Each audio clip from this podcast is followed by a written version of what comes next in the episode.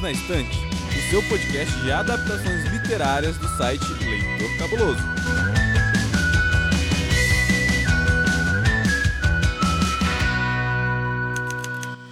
Começa agora o episódio 193 do Perdidos na Estante. Que delícia! E hoje a gente tá com muita cara de infância, de quero mais, assim, um episódio bem gostosinho, especialmente para você que tá aí do outro lado do foninho de ouvido. Eu sou Domenica Mendes e esse episódio você sabe que não pode ser feito apenas por uma pessoa. Então hoje a casa está cheia a casa tem convidado especial. A casa está assim, ó, incrível. É ou não é, Amanda? Tá mesmo, Dô. A gente já tá aqui até com a pipoquinha, porque hoje o tema é cinema, né? Um cinema assim, ó, gostosinho. Já que é cinema, Amandinha, tem duas pessoas nessa podosfera que Deus fez. Deus fez? Não sei se foi Deus que fez, gente. Fica aí o questionamento. Mas enfim, tem duas pessoas nessa podosfera maravilhosa que finalmente estão aqui no Perdidos na Estante, porque é uma falha minha de caráter não ter trazido esses dois ainda. Estou aqui assumindo publicamente o meu erro. Então, por favor,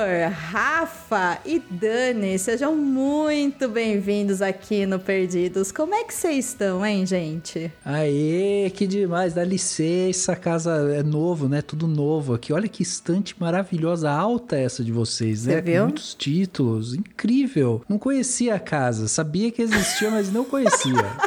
Tá do lado, né? É vizinho, mas nunca veio tomar um café, sabe? É isso. É, já pedi açúcar algumas vezes, mais nada, né? Deixei bolo quando chegou, mais nada, né?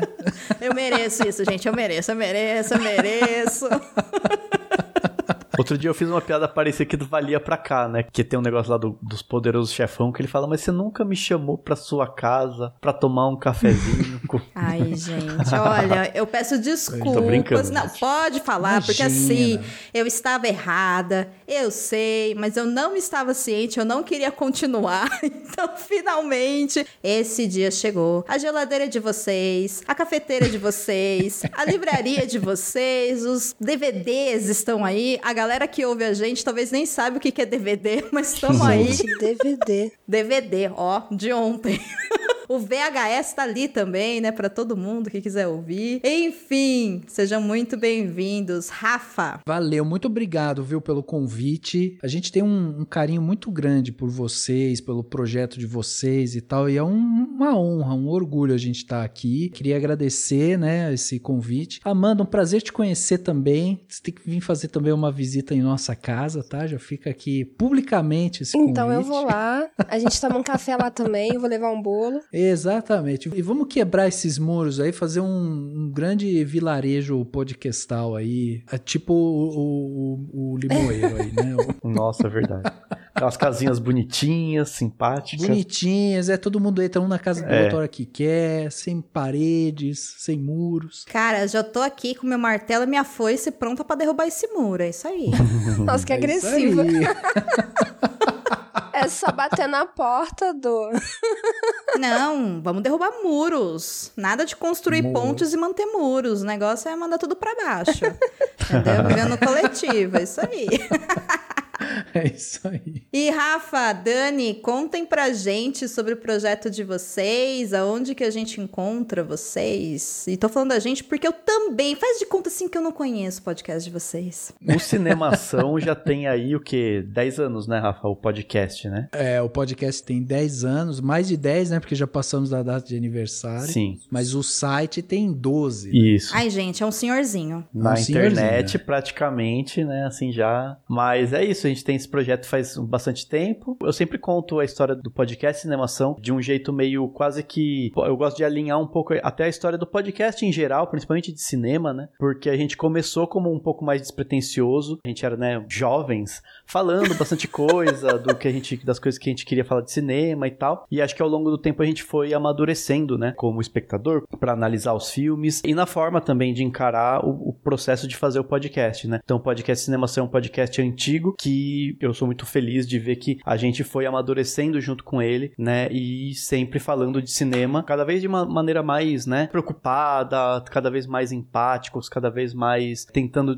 diversificar os temas, diversificar os assuntos dentro do cinema, claro, mas, né, falar de várias coisas, tentando, enfim, sempre dar mais vozes ao máximo possível de pessoas é, no podcast. Então, o, o Cinemação é isso, é, um, é o nosso cantinho na internet que a gente produz conteúdo, tem o site com muito texto, muita coisa bacana, e o podcast que a gente tem toda semana, episódios novos, e aí tem lançamento de filme, filme clássico, às vezes a gente faz umas análises profundas, às vezes é só um game, um brinca, uma brincadeira, uma, uma coisa bem leve, assim, tranquila para as pessoas. Entrevistas. Entrevistas, né? a gente tenta alternar bastante os temas, mas toda semana tem lá um episódio do Cinemação para todo mundo que gosta de cinema e quiser ouvir opiniões e debates é, diferentes toda semana. Espetacular. É isso. É, a gente tem um orgulho enorme do projeto, né? A gente diz que é o nosso ponto de partida para reflexão, né, em cima do cinema. Então a gente usa o cinema como base para daí permear, né, falar sobre outras coisas. E aí para a galera que quiser conhecer cinemação.com, né, o nosso site, lá vocês vão encontrar tudo, os podcasts, né, artigos e tudo mais. E, cara, tem muita coisa bacana lá. Tem entrevistas maravilhosas que a gente fez com diretora indígena, diretora trans, ator, atriz, produtor, tem coisa pra caramba uhum. lá. Vocês vão, vão saber de tudo sobre audiovisual e cinema. E nas redes sociais é sempre cinemação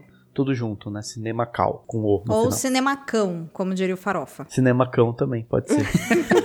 a gente precisa fazer um episódio só de cachorros, filme de cachorro. É, boa. Pô, o Farofa e o Paçoca podem participar? é, pode ser uma boa sem ideia. Dúvida, sem Participação dúvida. especial.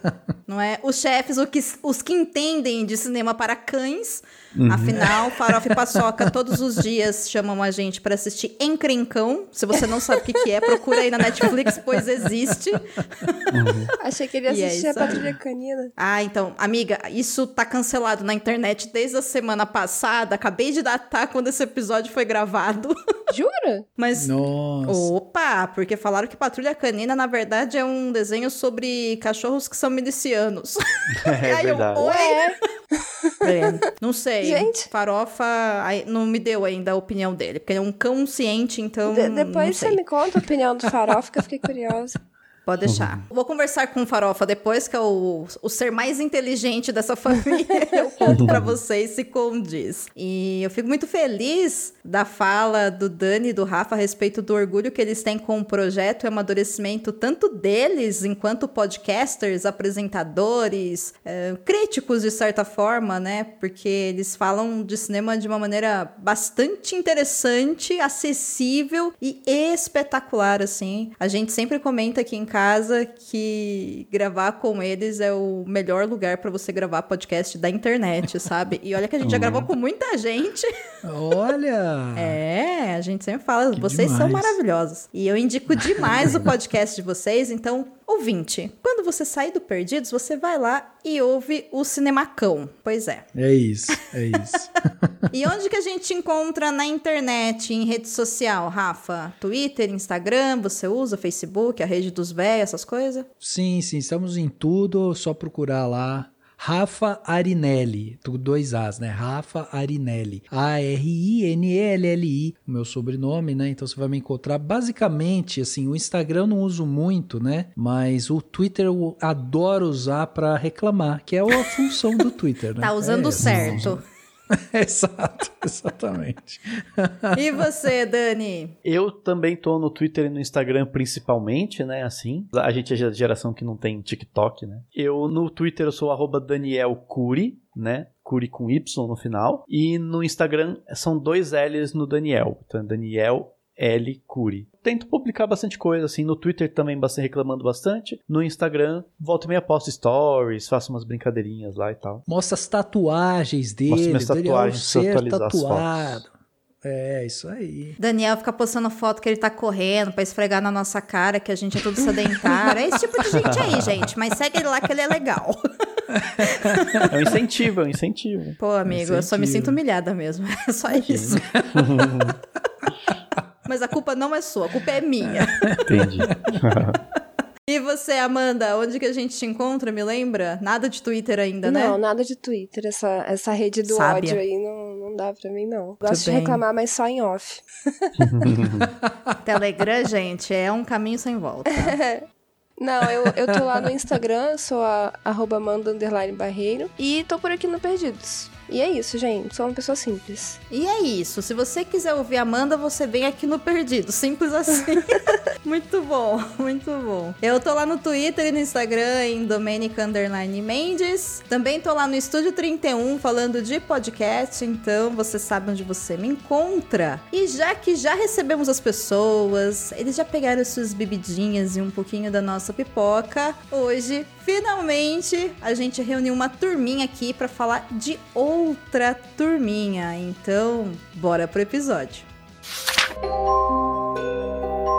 Você sabia que tem livros, filmes, boxes, séries e todo um maravilhoso mundo de literatura? Você pode encontrá-los no Perdidos na Estante. Ouvinte, esse episódio é um episódio feito pra você ter aquele remember da sua primeira infância, sabe? Quando você tava aprendendo quem você era e você tava ali lidando com todas as coisas que na época você não sabia, mas você ia lidar com elas para o resto de sua vida. Então hoje a gente vai falar sobre o filme Turma da Mônica Lições. Esse episódio pode ter spoilers, então já fique aí sobre aviso e saiba que esse filme está muito próximo de você, porque ele tá aí direto na sua casa através da Amazon Prime Video. Lembrando que se o filme tá aqui é porque ele é adaptação e ele é adaptado do oitavo volume do selo Graphic MSP HQ Turma da Mônica Lições, que foi maravilhosamente bem produzida pelo Vitor Cafage e a Lu Cafage. Inclusive, você já conhece esses nomes porque esses nomes já passaram por aqui algumas casinhas lá atrás. Porque no episódio 132, eu, a Amandinha e o Paulo Vinícius falamos sobre HQ. É um episódio muito emocionante, foi muito gostoso de gravar. E no episódio seguinte, que foi o 133, nós comentamos sobre o filme. O primeiro filme, você já sabe, é o Turma da Mônica Laços. Até onde eu sei, quando nós estamos gravando esse episódio, ele tá disponível no Telecine. Eu não sei se tá em outro streaming. Meninos, vocês que entendem tudo de cinema, o Laços tá em mais algum lugar fora do Telecine? Eu acho que não, na verdade o que acontece é que como o Telecine e a Globoplay tem um negócio lá que eles meio que morfam, né? Então eles são meio que um Megazord. É, tem gente que assina a Globoplay e tem acesso. Tem uma coisa assim, entendeu? Mas depende do pacote que você tem na Globoplay, ele, você pode dizer que ele tá na Globoplay. É uma coisa assim. É assim, ó, se você tem um pacote da Globoplay que tem Telecine, você tem acesso ao filme. É, é meio, né? Eu tô vendo que ele tem pra alugar na Apple TV aqui, dá pra alugar ele, né? Então é um, é um caminho também. E no YouTube? YouTube, é, Só se YouTube tiver acho que pra, tem pra também. alugar, né? Pra pagar o. Pra alugar, é, pra alugar. Bom, é isso. Então, se você não assistiu esse filme, você já tem também os caminhos para assistir o primeiro live action da Turma da Mônica, o Laços. E claro, você também vai lá no feed do Cinemação e vai procurar o episódio 326, que foi gravado lá em 2019, num mundo muito antigo, do qual a gente nunca mais vai voltar. Vocês aceitem isso quando a gente ia no cinema sem medo. E aí a gente comentou lá sobre o filme logo depois do lançamento. E eu estou dizendo a gente porque eu tive a honra de participar desse episódio junto com o Rafa e o Dani que me convidaram e me receberam muito bem lá junto com o Henrique Risato. Certo, meninos? É isso, é isso. A análise completinha, completinha do filme. E, e é muito interessante que a gente possa vir, vir fazer aqui a análise do Lições, porque a gente não teve a oportunidade de falar do Lições É, no Cinemação. É verdade. Olha, muito legal. É, então, verdade. foi tudo muito bem pensado. Sim. Tudo é calculado. crossover Crossover, isso. É. o que a é. Marvel faz, a DC faz, a gente, A gente faz, faz aqui também. também. Exatamente. E isso tudo vai ser easter egg até o final desse episódio, ouvinte. Aguarde, entenderás. Quem ouvir até o final saberá. Mas já que vocês estão super falantes, Rafa e Dani, eu tenho um desafio pra vocês. Como vocês nunca vieram aqui, eu não sei se vocês sabem. Mas a partir do momento que vocês passam pela nossa porta e bebem do nosso café, vocês são desafiados. E o desafio de vocês é o seguinte: eu quero que vocês interpretem, inventem, enfim, eu quero que vocês libertem essa amizade que vocês têm aí com a turma da Mônica, que existe no coração de vocês, e eu sei. E já que vocês são tão amigos como o Cebolinha e o Cascão são amigos, vocês vão contar para mim e para Amanda e para quem tá ouvindo a gente agora, sobre o que é a história do filme Turma da Mônica Lições, como se vocês também fossem super amigos da Mônica e sua turminha. Vocês topam? Topo. Eu pensei numa coisa. Bom dia, seu Rafa, Cebola. você ficou sabendo o que, que aconteceu? Fofoca pra te contar. Sabe aquela menina que é gordinha, baixinha? Sabe? Não pode falar isso, Ma- né? Ué, mas todo mundo fala. Ela caiu, machucou o braço, porque os meninos, o Cebolinha, o Cascão e a Magali estavam tentando lá matar a aula, você acredita? Eu não acredito. Então, pois é. E vou te falar mais. Eu que moro aqui nessa rua do Limoeiro há muitos anos e, e tô acompanhando toda a evolução dessa garotada, vou te falar que essa juventude tá cada vez pior. Você acredita? Parece que a, a Mônica vai mudar de escola, você acredita? A mãe dela tá brava, tá brava com isso, e aí parece que ela vai tirar ela da escola e ela tá super triste porque não vai mais ver os amiguinhos dela. Vai ter que mudar, Daniel. Tem que mudar porque essa escola não tem limites. E os pais precisam colocar limite, Daniel. Não tem, não tem como. Eu não sei, eu só sei o que eu tô falando aqui, ó. Eu não tenho muita opinião, eu só tô falando o que passou aqui. Eu acho que juventude se faz assim. Pra aprender a crescer, você tem que dar a dor, entendeu? Dá a dor, a criança cresce, aprende e daí ela vai se desenvolvendo. Vai sentir falta? Vai sentir falta. As crianças vão ficar triste? Fica triste. Depois junta todo mundo, fica todo mundo feliz e assim que é bom, entendeu? Mas se vai ficar fazendo baderna aqui na rua do Limoeiro, não dá, entendeu? Aqui não dá. É, um dia elas vão crescer, né? Vamos, vamos ver. Nossa, gente, tô, tô me sentindo na atuação. Escola de teatro perdidos na estante. Exatamente. Não é? eu ainda, eu ainda tive que adaptar, ó. Eu tive que fazer um trabalho aqui de improvisação, porque quando eu fiquei sabendo que existiria um desafio, eu tinha inventado pra mim, eu imaginei que na Rua do Limoeiro deve ter aquela aquela senhora velha italiana que reclama das crianças andando na rua, sabe? Sim. E aí eu já, eu já tava, antes da gravação, eu já tava treinando vozes aqui pra fazer essa velha. E aí ela ia chegar falando: Você não acredita, Daniel? O que aconteceu? A criançada tentou fugir da escola, Daniel. Eu só me lembro de quando o nosso querido Paulinho V me obrigou a imitar a voz de criança com a Domênica. Trollaços. Lembra, gente, como é que foi, por favor? Lembra? Não. Não. Ouçam lá. Ai, meu Deus. Foi maravilhoso. E o meu desafio de sinopse, eu precisei apresentar. Acho que foi HQ que eu apresentei, né? Foi. A Amanda me contou o filme com voz de criança e eu apresentei pra ela HQ na linguagem do Cebolinha.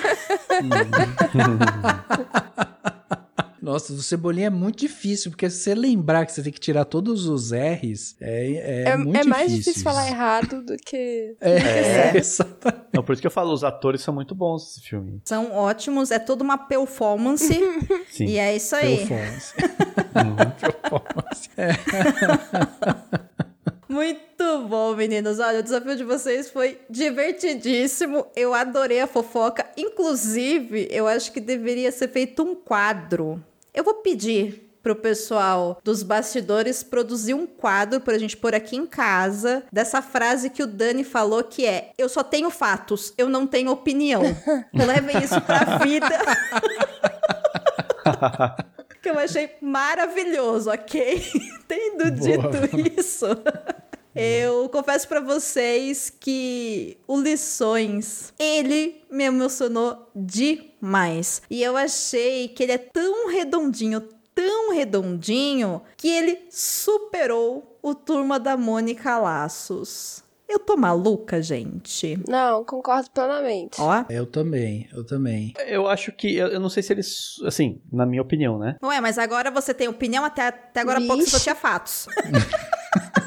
Eu, eu acho que ele não supera, mas se iguala, porque eu acho que são duas coisas diferentes, né? Porque uma coisa que eu gosto muito do Lições é que ele pega uma história do quadrinho, né? Que é meio intimista, né? É uma coisa, é um episódio muito, muito específico, é uma coisinha pequena, e ele amplia, né? Ele transforma num negócio da Uhum. turma de todo mundo, ele insere coisas, ele aumenta a ideia da, da peça de teatro lá do, do Romeu e Julieta, que é até um quadrinho super famoso, né? Do Romeu e Julieta, super meio clássico, assim, a história em quadrinhos lá antiga do Maurício de Souza sobre Sim. a Romeu e Julieta. Uhum. O roteiro ele amplia. E lá no primeiro, né, no, no Laços, ele pega a história certinha do quadrinho e transforma na história no cinema. Ele não muda muito. É aquela historinha que tem no quadrinho, tem no filme. E aqui não. Tem um- a base da história do quadrinho, mas eles colocam um monte de coisa a mais, né? É, na verdade é uma história É. dentro da história, né? Isso. Só quem viveu sabe.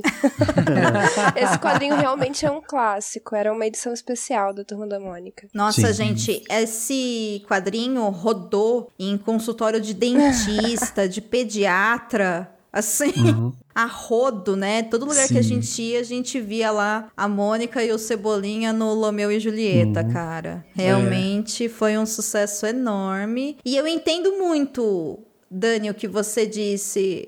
Apesar de que o primeiro filme, eles também fazem algumas alterações. Né? Como, por exemplo, o louco, ele não existe Sim. na, na HQ, É né? verdade, é verdade. E foi assim, gente do céu, muito obrigada por terem criado louco no primeiro filme. Vou agradecer até o fim de minha vida, porque o Rodrigo Santoro fez um papel ali espetacular. No Lições, eles fazem algo parecido, né? Eles trazem outros personagens, colocam outros enredos, mas eu achei que, pensando o filme, eu achei que pensando o filme é esquisito nessa fala, mas eu senti que, ao assistir o filme, os três atos dele foram muito bem encaixados, sabe? Porque o, o final do primeiro filme, na correria que eles estão lá pra resolver tudo, né? Enfim, lidar ali com o laço e salvar o floquinho ou não salvar o floquinho e tal. Eu acho tão corrido o terceiro. E esse aqui, ó, foi uma viagem deliciosa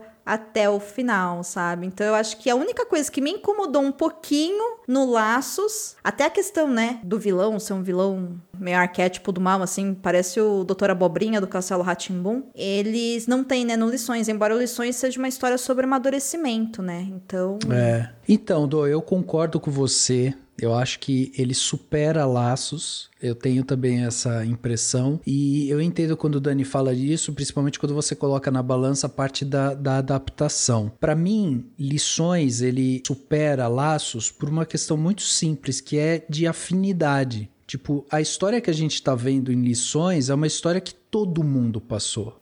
A história de mudar de escola, de você, sabe, se sentir afastado em algum momento dos seus amigos, ou de você se sentir sozinho. Existe, né, um, assim, é- é- isso é muito familiar para todo mundo. E aí, até me lembrou que a gente gravou também no Cinemação sobre Divertidamente, né? Divertidamente é um filme da Pixar e tudo mais, e fala muito sobre isso, sobre mudança e tal. E quando a gente gravou, a gente falou muito sobre isso. Ah, será que as pessoas que já se mudaram, né, sentiram esse afastamento e tudo mais, né? Como é que é? E aí, por exemplo, meu lado aqui pessoal, né? Eu me mudei algumas vezes quando eu era menor e essa ruptura com os amigos era uma coisa que eu sentia demais assim. Então todos esses filmes que que partem pra isso assim, é, me pegam, sabe? E aquilo ali, aquele aquele sentimento que transborda, ele encosta em mim assim com muita naturalidade e tal. Então eu vi muita semelhança entre divertidamente e lições. E se for comparar pela questão de familiaridade, eu acho que Laços ele não se aproxima tanto. Laços ele, ele vai ser muito mais pautado numa coisa um pouco mais ficcional, apesar, né, de todo mundo assim ter pessoas que perderam o cachorro e acharam e tudo mais. Mais, mas ele é um- uma coisa, uma história um pouco mais ficcional, e aí lições, eu acho que ele supera por isso, porque daí ele torna tudo mais palpável, ele é muito mais familiar, ele é muito mais próximo da gente, e eu acho que isso é maravilhoso, ainda mais quando você tem uma história que é familiar e ao mesmo tempo personagens que também são familiares. E aí isso faz um casamento perfeito no nosso coração, entendeu? Nossa, o nosso coração fica quentinho assistindo Turma da Mônica, gente. É, é, eu acho. É, eu muito não tô preparada pra hora que essas crianças crescerem e não forem mais a Turma da Mônica, sabe? É, é, não, é difícil mesmo. Aliás, vocês sabem, né, que a- o filme por pouco, né, não foi cancelado. Assim, por pouco não, né? Mas ele terminou as gravações, acho que uma semana ou até dias antes do início da pandemia, né? Em- Olha. eu lembro que na época eu pesquisei, falei, meu Deus, será que estão terminando o filme? Porque eu tava sabendo que estavam gravando. Eu falei, porque se param um filme desse, não volta mais, que as crianças Eu crescem. me lembro Não. de ver uma notícia nessa época que a data de lançamento dele no cinema teria sido cancelada e, e seria postergada, né? Que foi o que aconteceu de fato. Sim, mas eu, eu lembro de ver, acho que o, o Daniel Rezende, né, o, o diretor, colocou, acho que na rede social, assim, no Instagram, e ele colocou, ah, é, finalmente, é, enfim, terminamos a tempo, né, a gravação, e, e pouco tempo depois de um momento tão especial, tudo fechou e tal, né, então ele meio que, daí eu, quando eu vi, eu falei, poxa, que bom, pelo menos tá filmado, sabe? Sim. Se demorar pra lançar, e foi isso, né? demorou pra lançar, mas tava filmado, tava garantido. Sim. E as crianças acho que já estão bem, né, cresceram mais, Ah, não, eles não tão. mas eles, eles vão fazer uma. Vai ter uma série, né? Eles vão fazer uma série da Turma da Mônica. talvez devem série. puxar pro Turma da Mônica jovem, talvez, né? Assim. Porque eles já estão grandinhos, já, né? Tá. Não, não. É, ou novos, ou novos atores, né, de repente. Não, são os mesmos atores. São os mesmos atores. Ah, são os mesmos? São. Ah. Mas então, é isso. Já são três anos a mais que eles têm aí por aí, né? É. Ai, gente, é por isso que eu não chamo o Rafa e o Dani. Eles acabam com os meus sonhos, tá vendo? E assim, nessa idade deles, os atores crescem muito rápido, Uhum. modificam, né, voz, rosto, corpo, tudo muito rápido. É é difícil manter o mesmo elenco. Tá vendo como a minha velha da Rua do Limoeiro faria sentido? Porque ela já ia falar: essas crianças crescem tudo rápido. É isso, né? E, e eu acho que o mais difícil é a gente acreditar que eles são crianças, né? Beijo, Stranger Things. Fica É. aí uma dica, né? E, claro, a vantagem, brincadeiras à parte agora, embora eu sofra assim, é saber que existe o Turma da Mônica Jovem, né? Então, É. essa galerinha vai poder continuar tendo trabalho, interpretando esses personagens. Porque, assim, gente, eu não aceito outro cascão. Ele é muito fofo. Aliás, todos eles são É, ele muito é fofos. Eles são muito bem escolhidos pro papel, na minha opinião. É, Sim. A Magali concordo. tá, tá demais Sim. aqui também, né? Ela tem uma, uma questão de pressão ali em cima dela, né? A tristeza, a compulsão alimentar, né? Como, como isso é trabalhado também. E aí aqui eu também queria dar outro crédito, porque assim, a gente tem no roteiro o Thiago Dottori, que é um cara conhecido por escrever muito filme nacional e tudo mais, mas muito drama, né? Ele tinha trabalhado lá em Turma da Mônica Laços, voltou em Lições, mas é, fora esses dois filmes, na biografia dele ali, né, na filmografia dele, muito drama. E aí você tem um cara que tem uma veia pro drama e você também tem um diretor que sabe também muito trabalhar a sua câmera, né? Um cara também é, experiente. O, o Daniel é, Rezende, ele é um cara que, pra quem não sabe, ele veio da parte de montagem e tal, né? Então, Não, ele só montou Cidade de Deus, só isso. é, pois é. É pois só, é. gente. Ai, Só vai, pelo amor de Deus, né? Cidade de Deus e o Tropa de Elite, né? Assim, não sabia o que tava fazendo, É, né? imagino. Claro que não, é. A gente sabe.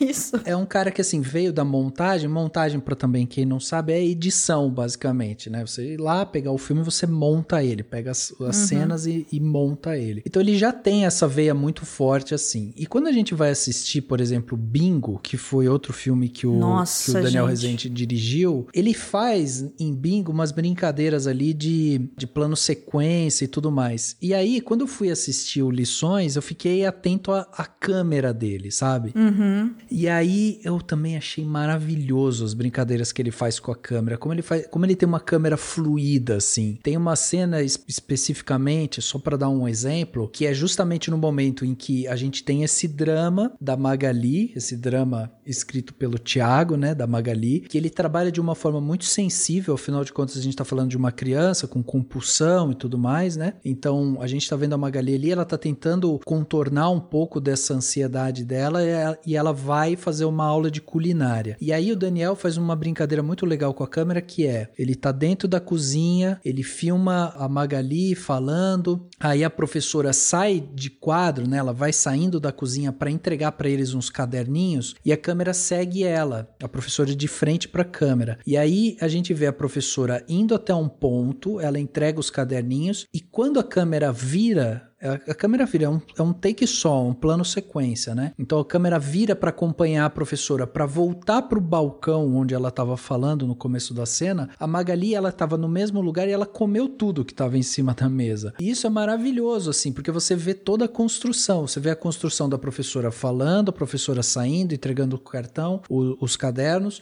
voltando para o quadro e todo o alimento sumiu ali. Então você está acompanhando, você faz parte da turma, entendeu? Você está junto com eles ali, tá tendo as aulas de culinária, você tá, acompanhou para pegar o seu caderno e a hora que você voltou, a Magali, que é a nossa amiga, comeu tudo. Então você tá reforçando uma característica da personagem, tá reforçando um problema dela, né? E mas tudo com uma leveza muito maravilhosa, assim. E é esse tipo de detalhe da câmera que o Daniel faz e tal, que eu acho que aqui também a gente vê um Daniel Rezende mais maduro, porque em Laços é, eu acho que ele ainda estava, sabe, ele, como era o primeiro trabalho dele como diretor, ele estava fazendo algumas coisas, algumas coisas assim, by the book, né? tipo, fazendo umas coisas meio clichês assim e tal, sem problema, porque também o trabalho dele em Laços é maravilhoso, mas aqui eu senti um Daniel um pouco mais solto, sabe, para fazer essas brincadeirinhas. Então, eu vejo também um filme muito redondo, inclusive na parte técnica. Essa cena específica que você falou da Magali, quando eu tava assistindo, eu falei, gente, eu acabei de ver um plano sequência, sabe? pois é. Eu, eu, mas eu vi isso, porque é, é isso, né? Eu tava ali na aula junto com eles, acompanhando, e eu pensando, eu quero meu caderninho. E pensando, a Magali tá comendo, sabe? É, é. Uma mistura dos dois. E quando volta, eu só parei, vi aquilo falei, isso é um plano sequência? Como é que eles conseguiram tirar tudo aquilo da mesa sem ouvir nada, sabe? Aí eu, Domênica, né? Tipo, não é de verdade, sabe?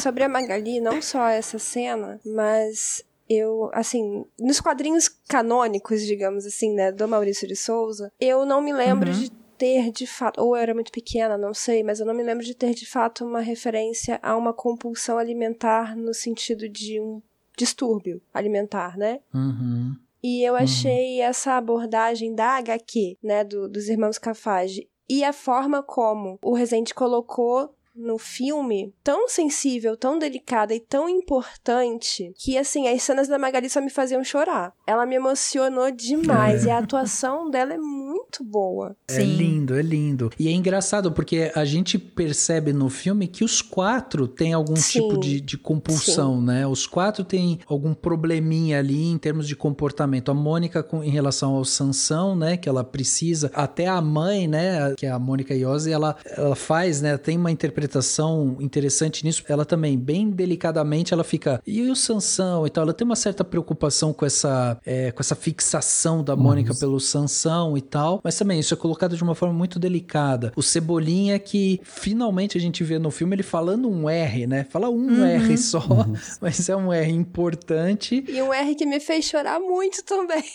Também. Pois eu é. só chorei esse filme todo, gente. Pois é, e o Cascão também, que encosta na água. Então, assim, você vê eles quebrando um pouco, que faz parte da, do crescimento deles, assim, né? Então, isso é muito interessante também dele. É, eu acho que é uma camada mais que a gente tem dos personagens, onde a gente percebe que não são só personagens, ah, é tudo muito lindo, é tudo muito fofo, eles são super amigos e vão ser amigos para sempre, e tá tudo feliz, e, o, e a Rua do Limoeiro é maravilhosa e tal. Não, quando você começa a ver que, pô, existem ali pequenos, é, sabe, algum, algumas coisinhas ali de comportamento, essa coisa da compulsão e tal. Aí você fala assim, pô, é, é, engraçado, porque eu não sou uma pessoa perfeita. Então, se eu tô vendo que tem ali personagens que não são perfeitos, de novo, eu crio essa familiaridade, entendeu? Então, uhum. isso que eu uhum. acho muito legal. E é o caminho, né, que eles vão, né, assim, que acho que é a proposta tanto da HQ quanto do filme, é que é isso, né, de essas características que fazem parte das histórias em quadrinhos clássicas que são repetitivas por natureza, porque é a proposta delas, né, de ser, né, 30, 40 anos de Turma da Mônica, eles estão sempre da mesma idade. Aqui você Uhum. encurta, dá um, um ar de, de realidade no sentido deles superarem essas coisas, né. E é interessante até, você tava falando, Rafa, do Sansão, isso é super é, comum, assim, né, em, em muitas crianças, é, de, é, tem a criança que se apega à naninha, ou à chupeta, ou a algum bichinho mesmo, né, e aquilo é o, é o, é o apoio, né, dela para ela não, para ela se prender naquele estágio, digamos assim, do, do desenvolvimento dela. E é muito interessante, É. porque é justamente a Mônica que fala, né, ah, eu não quero crescer, é muito chato crescer, e ela tem aquela conversa lá com a Tina e com o Rolo, principalmente a Tina, né, que fala sobre isso, e é muito legal isso, porque justamente é, embora os outros também tenham o crescimento deles, é a Mônica que tem essa resistência, que quer viver pra sempre nessa situação e vai precisar encarar. Isso eu acho muito bonito, assim, de ver, assim, a forma como eles falam desse- dessas coisas, porque tem a superação, né, dos, dos medos, superação da, do medago, superação é, de um, de um de, de uma do impulso alimentar e tal, mas tem o, o, simples, o simples fato de você, porque enfim, isso você consegue de certa forma crescer e manter de alguma maneira, não deveria, mas é possível. E mas no caso da Mônica é justamente o o precisar seguir, seguir adiante, né? Seguir em frente. E, sei lá, eu acho. E, e, inclusive, a maneira como o filme soluciona e a maneira como o quadrinho não soluciona, porque ele não dá um fim fechado, ele tem um fim bem aberto até, não deixa, não, não deixa claro se ela vai voltar a estudar com a Magali, o Cascão e o Cebolinha. Então pode ser que não e tá tudo certo. Tem muita gente que é amigo, que estudou um pouco e depois foi estudar em outra escola, mas continuou a amizade de alguma maneira. É, mas o filme também não soluciona então, isso, ele não Dani. deixa claro. Eles falam que eles vão tirar a Mônica do. Do período integral. isso. É, eu até brinquei, eu falei, nossa, isso é uma coisa contra o período integral, né? Uma- coisa do- Será, né? Fica aí um questionamento. Mas a questão é, tipo, não fica claro se ela vai voltar pra escola ou ficar na mesma. É porque Tá eu acho bem. que o filme coloca o período integral da Mônica como um castigo. E aí Sim. também Uhum. a, a gente entraria em discussões aí sobre educação que. Bom, enfim, abordar como castigo eu acho meio, não sei, discutível. Não, também É. acho, também acho. Ainda bem que ela não foi pro homeschooling, né? Ah, não. É, não. gente. Poderia ser pior, tem isso. Tem essa questão aí. Ela não tava no Brasil 2022, é isso aí. Ela não tinha ido pro novo ensino médio, sabe como que é? Mas o Turma da Mônica Jovem vem, calma. não, Ele não, vem. não. Daniel Rezende vai nos proteger. gente. Por favor, nunca te pedi O, o nada. Limoeiro é um lugar dos sonhos, a gente quer que ele continue sendo assim, né? Por favor. Por favor, por favor. Ei, você quer encontrar um mundo secreto de adaptações literárias? Sim, mas onde? Perdidos na Estante. Agora, você sabe que tem uma outra questão que eu acho que, que é paralela, né? Essa questão do amadurecimento, né? Das questões das crianças e tal, que é a questão dos pais. Porque aqui, diferente de Laços também, a gente tem um aprofundamento, né? Das relações dos pais. Sim. E aí eu achei também muito interessante como eles fazem essa conexão, né? Das crianças com seus pais e como também, de novo, o problema não tá centralizado nas crianças especificamente. O problema ele, ele é mais amplo, né? Então assim, ah, o problema de comportamento, ah, não quero mais que a minha filha ande com o Cebolinha porque ele é uma má influência, ele fica provocando ela e não sei o que e tal. Daí os pais do Cebolinha falam, tá, mas ela fica batendo nele o tempo todo, né? E, e, tipo, é uma guerra ali de narrativas, né? Que os dois Sim. estão certos, na verdade. Sim, né? As como todo pai, toda mãe, se você é o Exato. pai e mãe, tá ouvindo a gente, né? Se você tutela uma criança, sim, você faz isso, sim, você está certo. E sim, a outra pessoa também está certa dentro da sua própria narrativa. Exatamente. Assim, eu vou colocar um ponto aqui que eu não sei se exatamente se está totalmente certo também, Hum. viu? Porque eu acho que, pelo menos o filme me mostrou muito isso, que faltou ouvir e acreditar um pouco mais nos filhos. Sim, tem uma crítica ali, sim. Concordo plenamente isso, com você. Isso. Tá? Eu entendo a parte de, ah, mas o meu filho está apanhando. Ah, mas o seu filho é uma má influência. Eu entendo isso. Mas se eles estão ali protestando, não, não é bem assim. Aí tem uma hora que o Cebolinha apanha na escola e os pais já falam: Ah, mas foi essa menina, não sei o que. E ele falou: Não, não foi a Mônica. Uhum. E eles não acreditavam nele. Sim. Isso eu acho assim muito errado, sabe? Eu acho que isso aumenta a dose de sofrimento, de ansiedade e, e todos aqueles traumas ali que eles estão vivendo são agravados por causa disso. Sim. Essa proibição, esse castigo. Eu não gostei muito. Eu acho que é uma crítica super válida. Eu não gosto do comportamento dos Sim, pais. Sim, exato. Mas eu sei que isso acontece, então eu acho interessante mostrar. Mas é, era esse ponto que eu acho que, que era o que eu ia tocar, assim, porque é, é exatamente isso que você falou, Amanda. Eu acho que a questão é justamente ampliar a discussão, né? Porque quando a gente está assistindo o filme, claramente o papel do espectador ali é fazer parte da turminha, né? A gente está junto com essa turminha. Então a gente está caminhando junto com a Mônica, com o Cebolinha, com a Magali, com o Cascão, a gente está tá andando com eles pelas ruas do Limoeiro e tal, e por aí vai. Então a gente está ali junto com eles. Os pais, eles são uma coisa paralela mesmo. Então assim, a gente não tem tanta, né, amplitude na, na visão dos pais, mas nesse filme ele explora um pouco mais isso. Então quando você fala que não é correto, né, tem algumas coisas ali que não ficaram muito legais e tal. Eu acho que é justamente essa intenção de incomodar.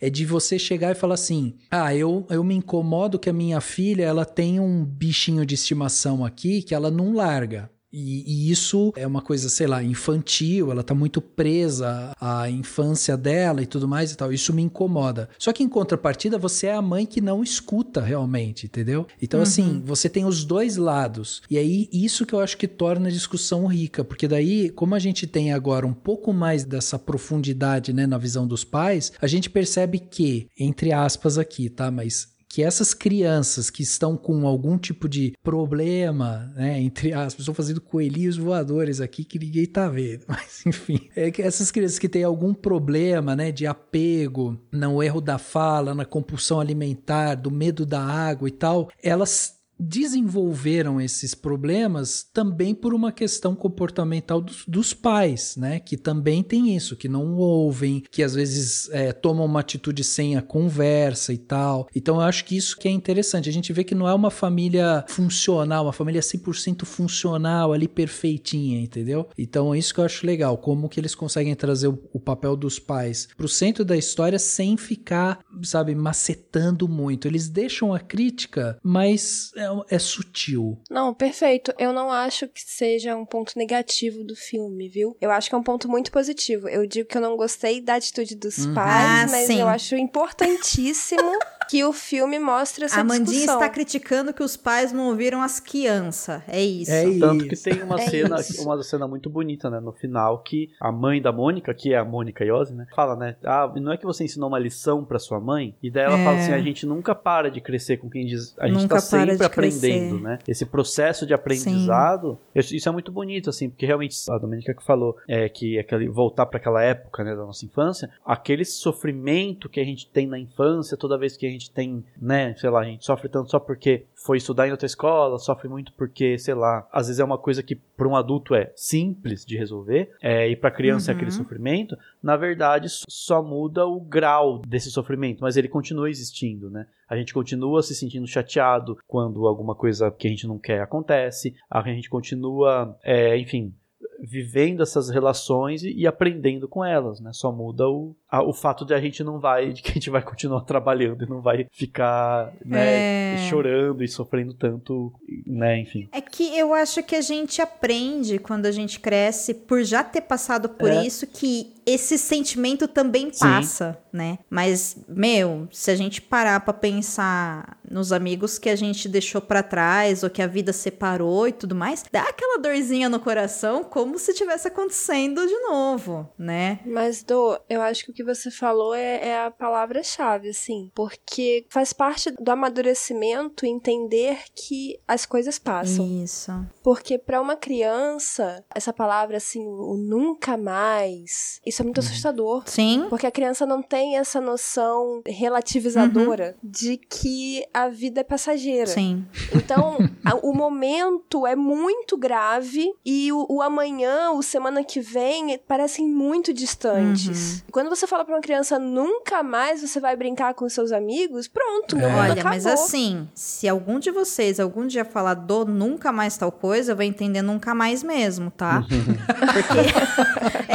É, gente, porque aí eu acho que a gente se expressa mal, né? É. Na hora de falar Com isso pra uma outra certeza, pessoa. com certeza. Sabe? Nunca mais eu entendo realmente nunca mais. Muita coisa, eu entendo muita coisa. E eu entendo também que eu tenho uma dificuldade pra, de interpretação quando isso acontece. Mas vocês estavam falando dessas relações dos pais com as crianças e me veio muito à mente a importância que esse filme traz ao mostrar, né, que essas crianças não estão sendo ouvidas, mas também de não colocar esses pais como grandes vilões. Sim. No sentido do que eles também não estão fazendo por mal, eles estão fazendo o melhor que eles podem. E eu acho que faz parte também do crescimento, né? Como já foi dito, de uma pessoa que cuida do desenvolvimento de outra pessoinha enquanto tá crescendo, a gente ter dificuldade de olhar para aquela criança e entender que aquela criança já tem uma certa autonomia. Exato. Entendeu? Exato. Então eu não acho que eles não ouvem por sacanagem, do tipo, não, eu não quero Ah, te não. ouvir, sabe? Não é isso, é porque eles também não sabem como lidar com isso, porque eles também estão aprendendo a lidar com os filhos crescendo. Não é uma né? ciência exata. Exato, É, claro é. que, né? De novo, o aviso do filme é. Ouve um pouquinho, né, a criança. Que na verdade essas histórias infantis elas sempre falam isso, né? Não esquece que você já foi criança e quando você era criança você era gente. E as crianças também são gente. Então vamos tratar como gente É. né?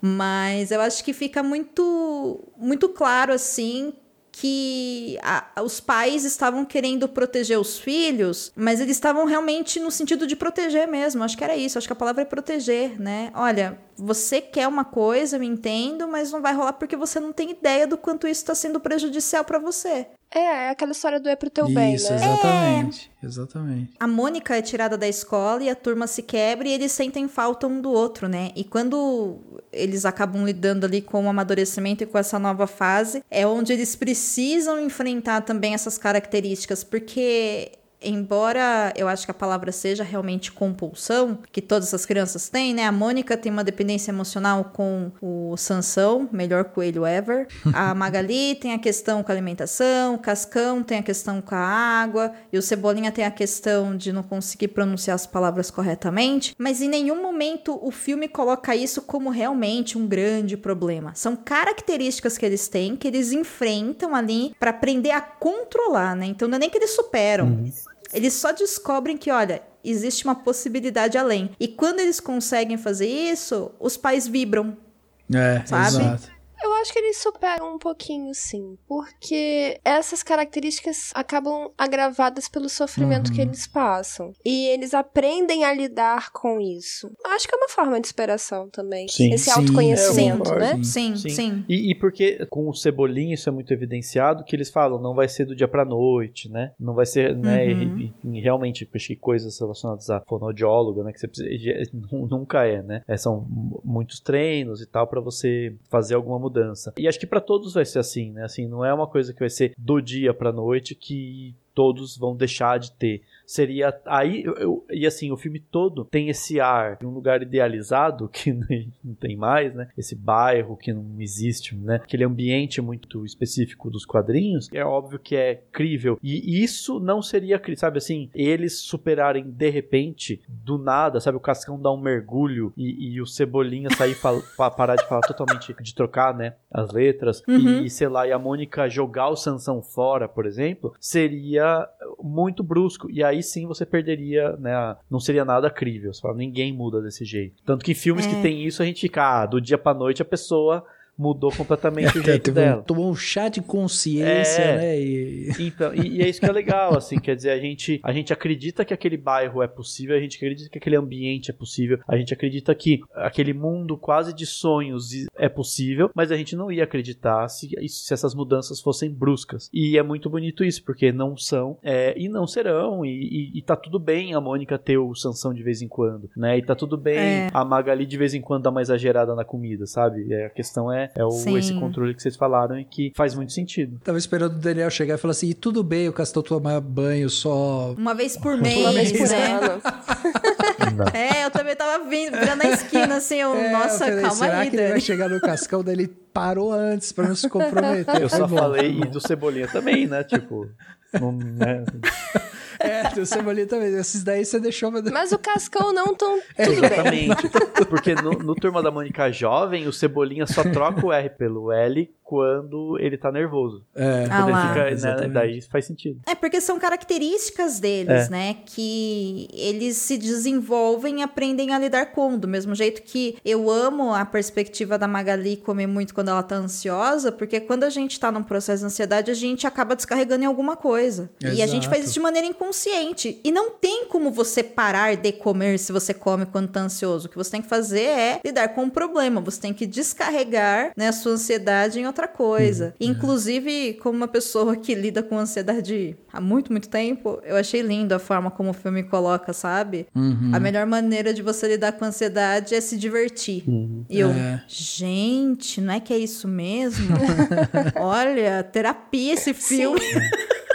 Eu achei muito construtivo que a forma de lidar com a compulsão alimentar da Magali tenha sido a aula de Uhum. culinária. É, Porque é uma forma dela se distrair, dela aprender, dela estar envolvida em outra coisa, ter ali um, um contexto, né, com outros coleguinhas, com a professora. Eu achei Sim. isso muito positivo, a forma como eles lidaram com a ansiedade. E a escolha, né, do roteiro, porque nos quadrinhos é uma aula de etiqueta Nossa. e a professora é meio tipo meio princesinha assim, e é super exigente e Uhum. as outras meninas são todas são só meninas assim, e são todas com aquelas mesmas carinhas, sabe? De- e tá lá a Magali meio deslocada. É, e aquelas etiquetas bem, sei lá, antiquadas assim. E aqui, no filme eles transformaram numa coisa pra ela se superar, com uma professora compreensiva, né, assim, é que que tá preocupada com ela tal. E não é etiqueta, é aula de culinária que é, o, que é bem mais interessante. Aliás, é, como professora que eu sou, né, eu vi essa, essa abordagem do filme de uma forma muito bonita mesmo, porque a quantidade de,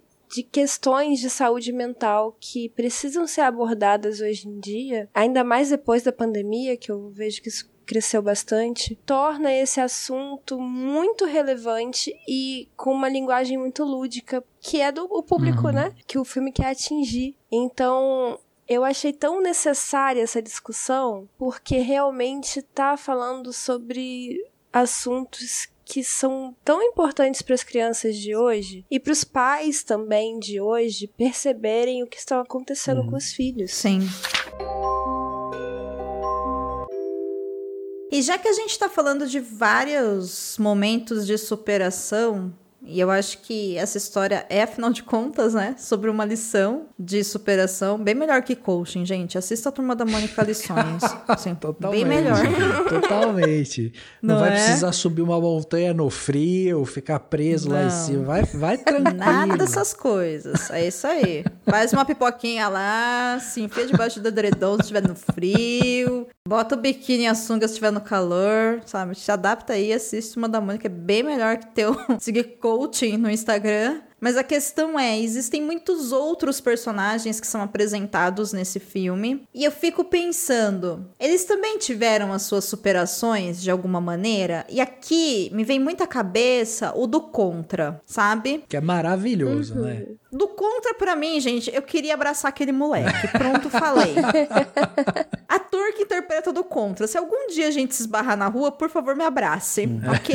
Tendo dito isso, incrível, né? A participação dele em todos os momentos, entrando na água com roupa de astronauta, muito bom. Depois ele na peça de teatro, alterando todo o enredo da peça. Mas na última cena que eles estão ali em cima do palco, tá todo mundo dançando e ele tá paradinho porque ele é do contra. Sim. E uma hora ele só relaxa e começa a dançar. E eu fiquei pensando, isso é uma forma também dele aprender a lidar com a característica dele de querer ser diferente e único, sabe? Sim, sim.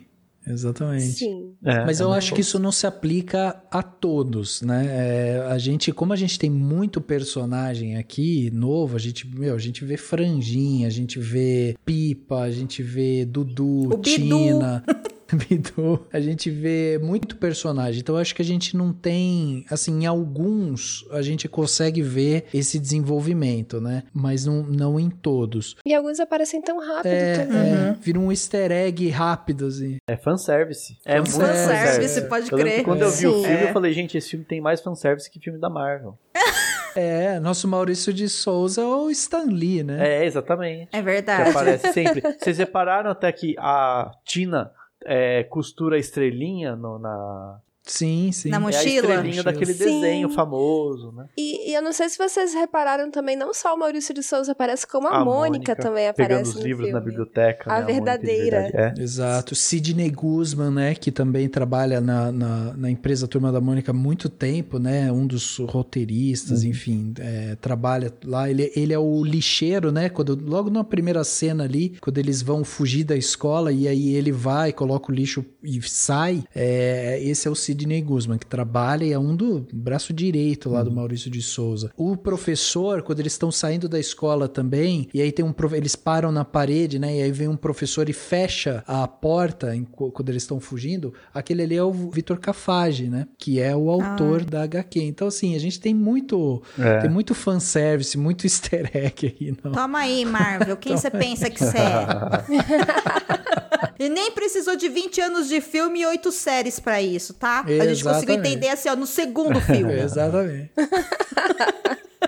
Mas você sabe que essa participação do Maurício de Souza, o nosso Stanley brasileiro, me incomodou uma fala do filme. E aí eu não sei se eu entendi errado, tá? Mas eu acho que pode envelhecer mal. Que é justamente a cena que ele aparece, que ele tá lá na cantina e a Magali vai lá e tá fugindo da amiguinha, né? Sim. E vai comer mais, que aí os meninos estão correndo e tal, enfim, vai ter aquele final maravilhoso dela ajudando eles. Mas ela começa a pedir tudo da cantina, né? Ela fala, eu quero comer a cantina toda. Aí o amiguinho de trás fala, não tem como, é impossível. E aí a fala do Maurício é, meu Deus, quem criou esse monstro? É, exato. Exato. E aí eu olhei e falei, sério, assim? Tipo, não tinha um departamento, isso é inadequado? Sabe? Porque assim, eu entendi o meme. Sim, total, é. Sabe, tipo, o monstro saiu da jaula, só que a gente também tá falando de uma criança que tá no momento de debilidade emocional, lidando, né? Eu, eu entendo o seu ponto. É porque também existe uma fala muito comum de que tem pais que criam monstros. Uhum. E eu acho que é mais uma referência a isso. Não que seja tão adequado assim. Eu só, eu só entendi nesse É. sentido. E é uma autorreferência também, né? Porque quem criou Sim. esse monstro Foi foi, ele. você, Foi ele. meu filho.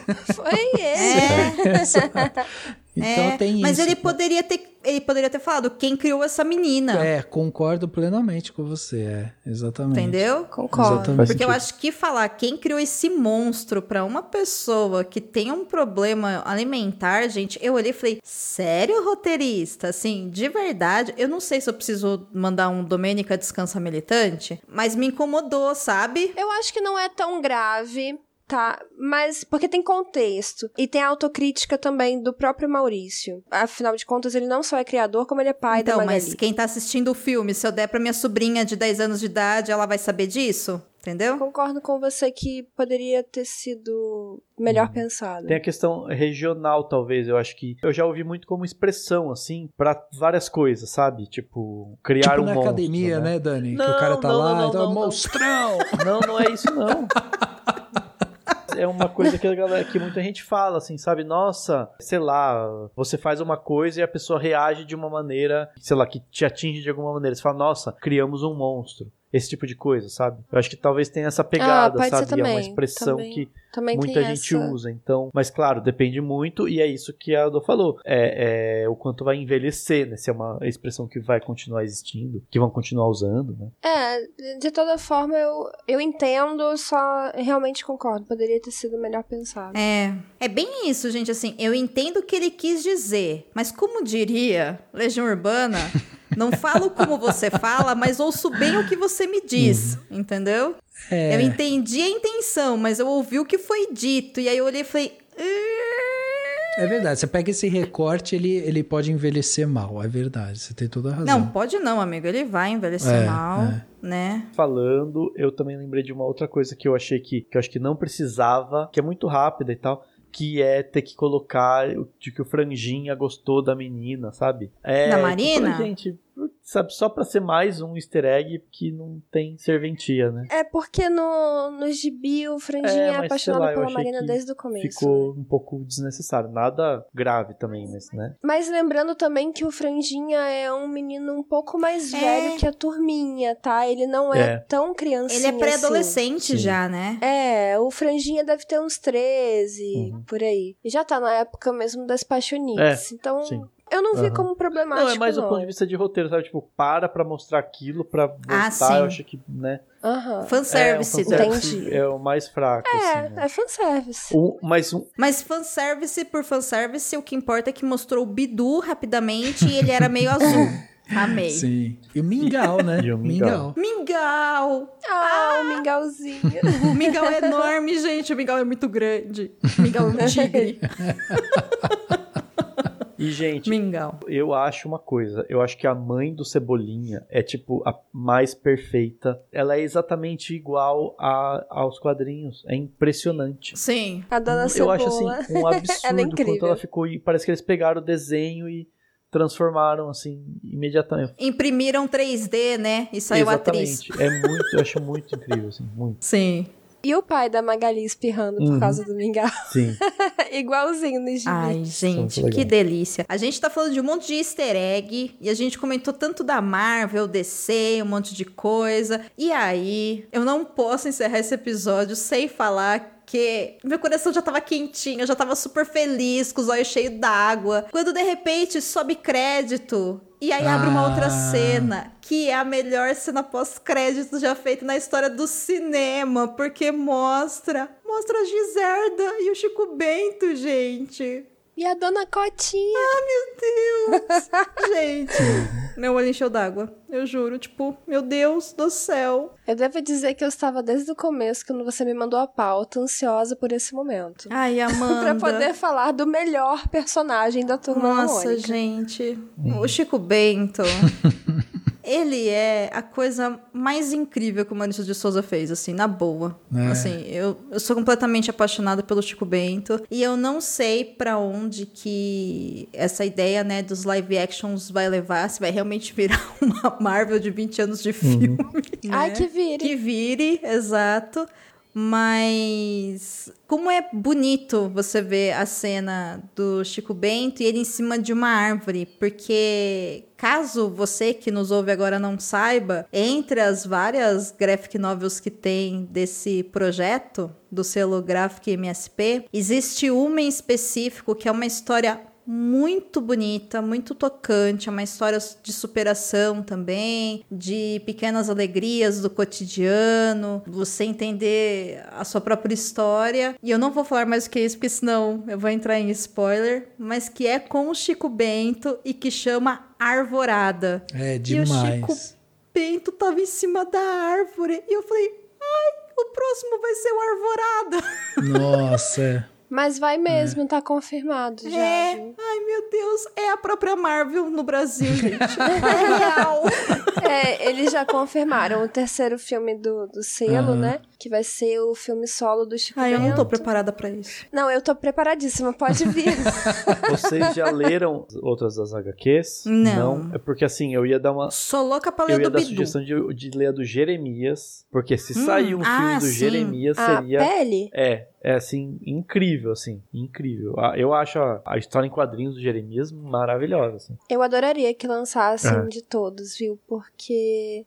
Nossa, tem alguns personagens ali que são apaixonantes e eles têm muito pouco espaço no mundo da Turma da Mônica. É, tem umas que acho que são meio difíceis, que nem a do Louco, eu tenho a do Louco. Não tem muito, é mais uma obra de arte, né, assim, é ele fazendo, nem tem muita fala, é só ele fazendo coisas incríveis, é lindo, assim, mas é só um, só desenho. Às né? vezes eles, eles É, podem eles inserir, podem isso em outra, é. né? De certa forma, no Laço, no Laços já foi um pouco, né, assim, mas, enfim, Uhum. É esse tipo de coisa. a própria mas- do Bidu, né? Que ele, ele pensa, né? Ele conversa com outros animais. É um pensamento dele, assim, na HQ, né? Ai, E- meu Deus, o Bidu. Vamos, é, dá pra adaptar um pouquinho, mais colocar um difícil, elemento, mas é é, mais difícil, de difícil. virar um filme, né? É, Exatamente. é. É, um live action do Bidu não tem como fazer, gente. Vai virar TV Colosso. Solo não, mas poderia ser incluído no do. Franjinha, por Sim. Sim. exemplo. sim, sim. Pro desespero do Dani, o franjinha com a Marina e o Bidu, né? Não, não, o filme não tem problema, não. O Arvorada é maravilhoso mesmo, assim. Para mim é um dos melhores desse selo aí, né, da Turma da Mônica. É um dos melhores. E, e esse capricho, né, dele tá comendo em cima da árvore e você vê que não é o fruto daquela árvore, né? Então você consegue já ver que, tipo, é, é realmente um gancho, assim, para uma outra coisa. Então, cara, isso é, é, um capricho. E, de novo, essa câmera deliciosa que o Daniel Nossa. usa, assim, que a câmera ela vem Sim. correndo pelo campo campo, você vai acompanhando aquilo ali e ela sabe, sobe a árvore, tudo, sabe, com um movimento muito sutil, muito fluido, assim, é uma delícia você ver essa cena. Gente, é uma cena linda e que, nossa, que enquadramento maravilhoso, sabe? O Chico Bento de costas em cima daquela árvore com o raio de sol atrás. Meu Deus do céu, que coisa linda. Linda, linda, linda. Eu soltei gritinhos aqui. Eu acho que Ai, vale. Deus, sim. Eu corri. Eu terminei o filme e corri. Fui lá no Google, né? Tá confirmado o filme do Chico Bento. Eu acho que vale uma simulação de gritinhos, né? Para o pessoal saber também o que, que seria um gritinho. Vai, Amanda, grita aí. O Chico Bento tá em cima da árvore. Ó, quem me conhece aqui do Perdido sabe que eu dou gritinhos. Ela dá gritinhos, gente. Ela dá gritinhos de alegria.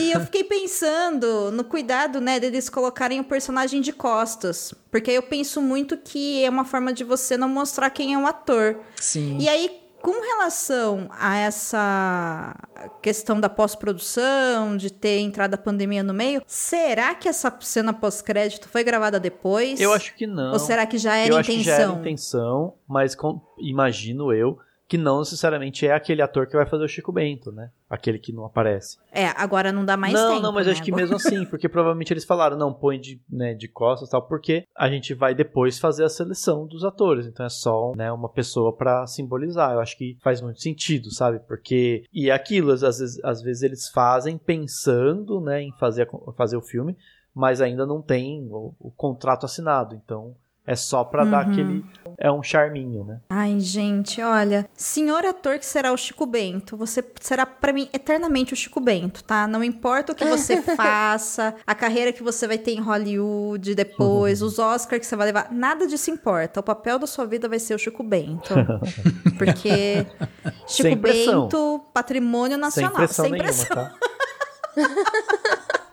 Coitado. Não, gente, tenho certeza que quem cair no elenco vai ser extremamente capacitado e eu sou muito suspeita pra falar. Eu acho o Chico Bento de uma, eu não sei muito bem se é uma pureza, mas eu acho que é uma pureza no sentido de as histórias dele me lembram muito pessoas próximas da minha família, sabe? Sim, O sim. jeitinho de falar, pessoas que vieram da roça, tudo aquilo. Então me toca assim num lugar de preenchimento e mil emoções assim. Meu Deus do céu, que lindo, que lindo. Agora, tem uma provocação pra fazer, pra ver o que que vocês acham, que é a seguinte.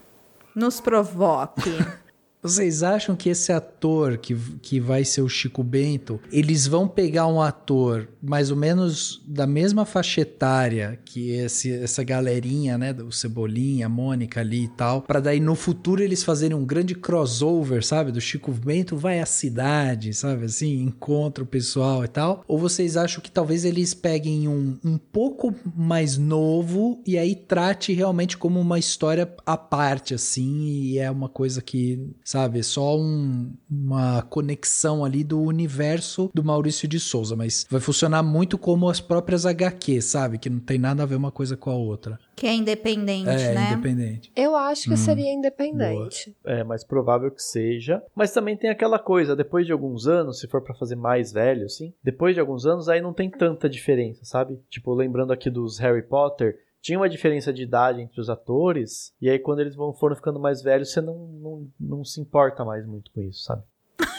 Porque você cresce junto, você para, né, de É. se importar. E quando é muito criança, a diferença de idade é, muito notória. Depois de uma certa idade, você já não sente tanto. É, tipo assim, dos 15 aos 18, meio que não, né? Não tem uma diferença tão gritante assim. É, a maquiagem dá conta. Mas eu não sei, viu, Rafa, se, se eles vão fazer solo ou não. Eu gostaria de acreditar que não, que esse realmente é o projeto Marvel do Brasil e que eles vão se encontrar no final para salvar o nosso país através da cultura, tá? Boa, Então, boa. Num, num ending game, assim, sabe? Alguma coisa assim. Aham. Mas eu não tenho ideia, né, para onde isso vai levar. Mas o que eu sei é que é muito importante que a gente assista esses filmes nos streamings, que a gente fale sobre eles, que quando sair o próximo live action, que a gente vá ao cinema, né, quando ele estrear na cidade, que é para pessoal ver que o público tem interesse nesses filmes para continuar investindo nesse projeto. Porque senão é aquela coisa que vocês falam muito bem no Cinemação e todo mundo sabe que se a gente só ficar consumindo cinema de outros países, e por outros países entendam Estados Unidos da América, porque qualquer outro país já é muito difícil chegar no Brasil, né? Sim, Só em sim. festivais específicos, se você não tiver em cidade grande. E se a gente não for pro cinema assistir esses filmes, cara, É. nada vai pra frente. Tanto que o sucesso do primeiro filme foi o que garantiu o segundo, né? Exato, é. É, e eu acho que vale bem esse recado também. Pra quem gosta de cinema, é, a gente teve recentemente medida provisória, né, do, do Lázaro, a gente teve o Marighella, né, do Wagner. Então, assim, se você gosta de cinema, vai no cinema e assista filme brasileiro, porque é uma maneira de você ajudar o mercado, né? E não espere que, tipo, assistindo Turma da Mônica, quando a gente faz essas brincadeiras de que o Maurício de Souza é o nosso Stan Lee, eu diria o contrário. O Stan Lee é o Maurício de Souza deles, entendeu? Tipo, Pode crer. e aí, também, assim, quando a gente fala, pô, essas coisas, né, esses, esses easter eggs e tal, a gente faz logo associação justamente a Marvel, a DC e tal, que tem esses os quadrinhos, e aí vão ter também os filmes. Mas não espere a Mônica pegando o Sansão no ar falando, turma, avante, sabe? Não espere. Não, espera, é outra coisa. Isso daqui é um produto muito nosso, muito tupiniquim, muito pé no chão, sabe? É, é muito nosso. Todo mundo que cresceu lendo Turma da Mônica e tal já tem uma relação de afetividade com os personagens e é muito legal de ver o cuidado que é feito esses filmes assim. A gente chegar aqui para falar sobre um filme que é um filme infantil brasileiro com personagens icônicos da nossa cultura e dizer que é um filme que fala sobre personagens entre aspas quebrados, personagens, sabe, tridimensionais que têm problemas, problemas de relacionamento com os pais, que os pais não são pais perfeitos e não sei o que, é maravilhoso. É maravilhoso a gente ter essa mensagem de uma maneira muito sutil, muito delicada, porque isso reflete muito o que, que a gente está fazendo com com nós mesmos, né? Esse é o poder do cinema, esse é o poder da cultura. É a gente criar esse espelho de do que nós somos. Então, a partir do momento que a gente vê isso em tela, com personagens tão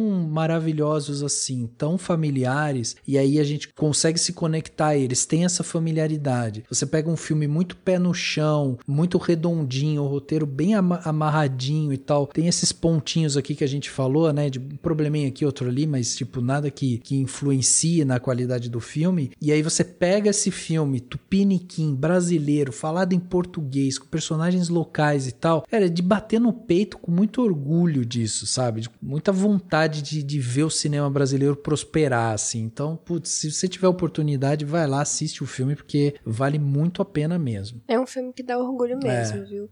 E, e tem um outro detalhe que eu acho maravilhoso também, é que é um filme que une gerações. Sim, sim. Sim. Sabe? Porque nós que somos adultos e, e tivemos um contato né, muito próximo com os gibis e tal, temos uma relação com a Turma da Mônica. Mas a nova geração também tá assistindo Turma da Mônica porque eles gostam de Turma da Mônica jovem. Então. Eu gosto muito dessa coisa que agrada a todos e que pode ser assistido por todos. Realmente dá muito E orgulho. eu acho muito bonito como ele é muito emotivo, né, e tal, muito fofo, né, é, mas ele, ele permite isso, né, ele te mostra desde o começo você tá naquele ambiente que, né, que é quase como se tivesse saído dos quadrinhos, acho, isso eu acho muito legal. E ele, de fato, ele teve uma bilheteria excelente nos cinemas, ele, inclusive o cinema brasileiro recentemente tem tido bilheteria boa por conta desses blockbusters, né, quando o Turma da da Mônica Lições estava, ele superou o Marighella em, em, bilheteria. Teve aquele Torrica, que é um, uma, acho que o segundo, né? Que é uma comédia que muita gente vai ver. Enfim, esses,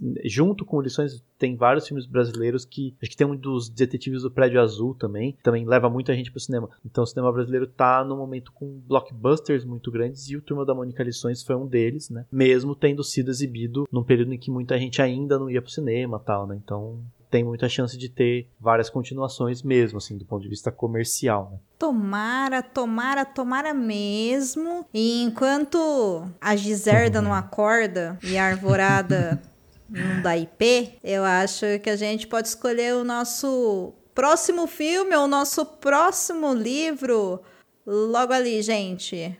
O que, que vocês acham? Eu concordo, 100%. Eu concordo, Muito quero bem. mais, estou aguardando, quero é. na minha mesa para ontem. E se quiserem, eu faço a minha personagem idosa e ranzinza, sem problema nenhum. É isso então. Petição para a personagem idosa italiana. Exatamente. Contribua para novos episódios do Perdidos na Estante em catarse.me barra leitor underline cabuloso ou no PicPay. Se você é das redes sociais, nos encontre em twitter.com barra perdidosestante e instagram.com barra perdidosnaestantepod.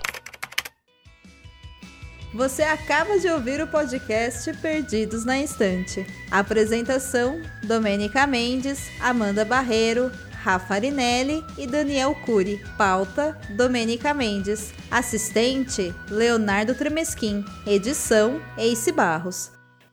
Esse episódio é um oferecimento especial de Airechu, Amauri Silva Lima Filho, Aline Bergamo, Caio Amaro, Carolina Soares Mendes, Cláudia Rodrigues, Carolina Vidal, Clécius Alexandre Duran, Daiane Silva Souza, Fernanda Cortes, Deise Cristina, Igor Bajo, Lucas Roberto Arraes Domingos, Luciano Terra das Neves Neto, Lubento, Luiz Henrique Soares, Marina Kondratovic, Melissa de Sá, Marina Jardim, Nilda, Priscila Rúbia, Ricardo Brunoro e Rodrigo Leite. Até o próximo episódio.